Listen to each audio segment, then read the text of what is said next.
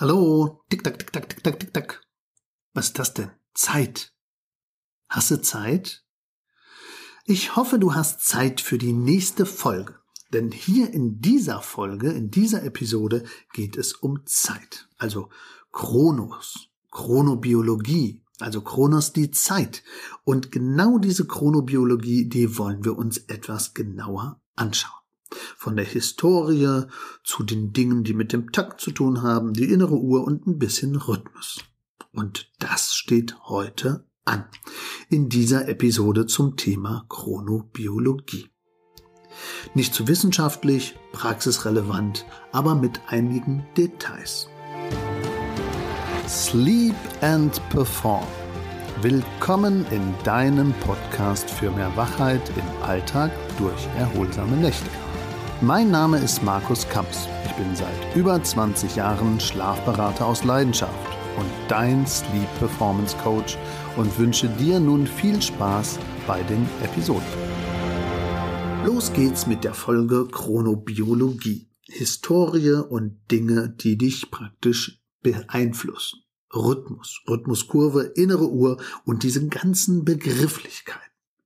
Ja, da fangen wir doch direkt mal an im Thema. Ja, Chronos, die Zeit. Die Chronologie oder die Chronobiologie wird erst seit ungefähr den 60er Jahren verstärkt erforscht. Also die wissenschaftlichen Belege zu unserem Körper und die voreingestellten Rhythmen. Das betrifft alles das Thema Tag und Nacht, Licht und Dunkel. Und wenn man das so anschaut, dann wird man schnell fündig, dass also der Verhaltenspsychologe Jürgen Aschoff 1913 bis 1998 wirklich maßgeblich daran beteiligt war.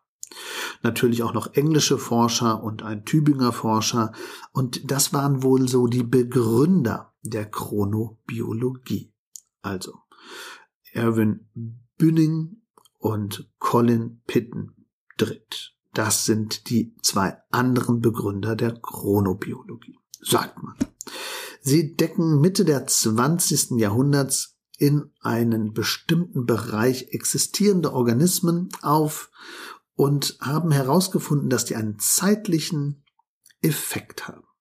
Also, dass es eine Unabhängigkeit gab von äußeren Faktoren mit den inneren Faktoren. Und es gab sogar 2017 noch einen Nobelpreis zum Thema Rhythmusgeber im körpereigenen System vom Mediziner Jeffrey Hall. Also da geht es um Eiweißmoleküle, die jetzt gezeigt haben, dass Stoffwechselprozesse im Betrieb sind und dass wir innere Uhren haben und dass das natürlich alles auch lichtgekoppelt ist. Also spätestens Seit dem Zeitpunkt hat die Chronobiologie eine erhöhte Aufmerksamkeit erfahren und wir wissen, dass einfach Takt und Taktgeber einen großen Einfluss haben und im Moment steht im Mittelpunkt allerdings, wie kann man die Medikamentenwirkung und auch die Effekte vom Nutzen für Medikamente mit den Rhythmuskurven anpassen. Das ist im Moment so im Mittelpunkt der Forschung. Für uns als Schlafberater und Schlafcoaches ist aber eher wichtig, wie ist der eigene Takt und was weiß ich über meine Rhythmuskurven und wie kann ich auch meine Rhythmuskurven beeinflussen. Also das geht von der Haaranalyse bis zum Fragebogen, das geht von der eigenen Fühligkeit bis zum Lichteffekt. Es gibt da viele, viele Effekte. Aber Chronobiologie, also griechisches Wort, Chronos, Zeit, Bios, Logos, die Lehre vom Leben, also die Lehre vom biologischen Zeitprozessen. So könnte man das sagen. Ja, diese Auswirkungen sind natürlich extrem, dann meistens auch bei Schichtarbeit. Aber generell geht's ja um, ja, wie soll man sagen, rhythmische Effekte. Und wenn wir das als Rhythmus wieder sehen, dann gibt's eben kurzwellige Rhythmik, die ist sekundengenau und unmittelbar. Das sind all unsere Nervenzellen reagieren auf Rhythmik und sind sofort aktiv. Also kurzwellige Rhythmik wird in Sekundentakt wahrgenommen. Dann gibt es mittelwellige Rhythmik, die nehmen wir so stundenweise, minutenweise wahr. Da kann man zum Beispiel jetzt Herz, Atmung, alles das praktisch zuzählen. Also wir nehmen Dinge in Sekunden oder in Minuten wahr und haben eben eine mittelwellige Rhythmik und Anpassung. Und dann gibt es eine langwellige Rhythmik und die ist dann circa Dian, also ungefähr Tag. Das ist die Übersetzung.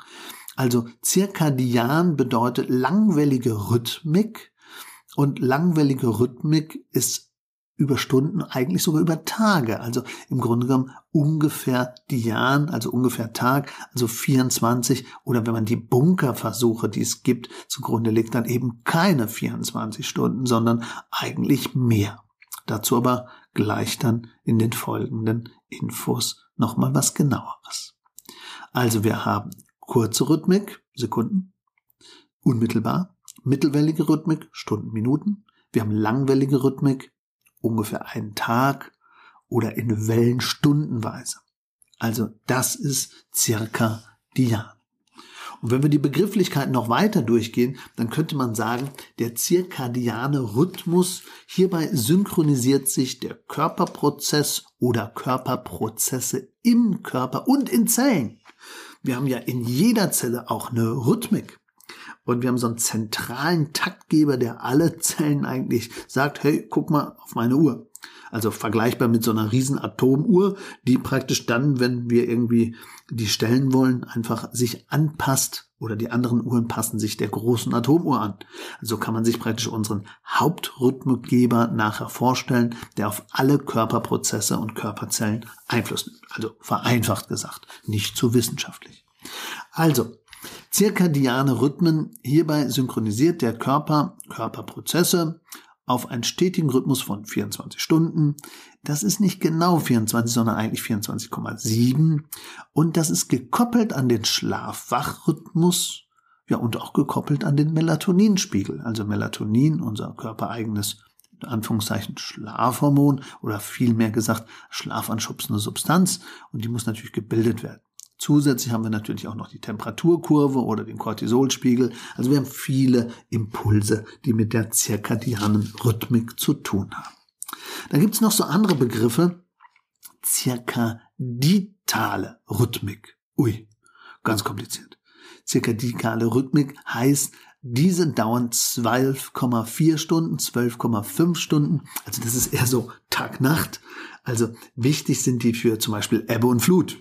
Also für den Schlaf äh, haben sie jetzt keine so große Bedeutung. Manche Leute sagen, sie spüren das, aber das ist eigentlich dieser Tag-Nacht-Effekt, also die halben äh, Effekte vom zirkadianen Rhythmus. Also das ist schon so unsere grobe Entscheidung, ist jetzt Tag oder Nacht. Also das ist, das läuft ineinander über. Dann gibt's noch die infradianen Rhythmen, die dauern immer länger als 24 Stunden. Also das ist beim Schlaf jetzt keine so große Rolle, aber ähm, im Tierreich kennen wir das. Das, das wäre zum Beispiel so, so, so, so ein Winterschlaf oder Zugvögel. Die haben andere Rhythmen und die dauern eben dann länger als 24 Stunden. Was für uns aber noch wichtig ist, ist der ultradiane Rhythmus. Der ultradiane Rhythmus ist ein biologischer Prozess und dauert eben weniger als 24 Stunden. Wichtige Beispiele dafür sind zum Beispiel Schlafzyklen in einer Nacht, die sich immer wiederholen. Also so 80, 90, 120 Minuten, die immer so in Wellen einfach wieder auftauchen. Also für uns und für den Schlaf sind am relevantesten der zirkadiane Rhythmus, also unsere Taktung der 24-Stunden-Uhr oder 24,7, tak, tak, tak, tak, der Tag-Nacht-Effekt, circa ditale Rhythmik oder ultradiane Rhythmik in den Schlafzyklen, in den Schlafphasen, gekoppelte Zyklen, also von den Blöcken, die Schlafblöcke während einer Nacht, 80, 90 oder 120 Minuten. Das sind die großen Effekte praktisch, die wir kennen oder vielleicht auch kennen sollten.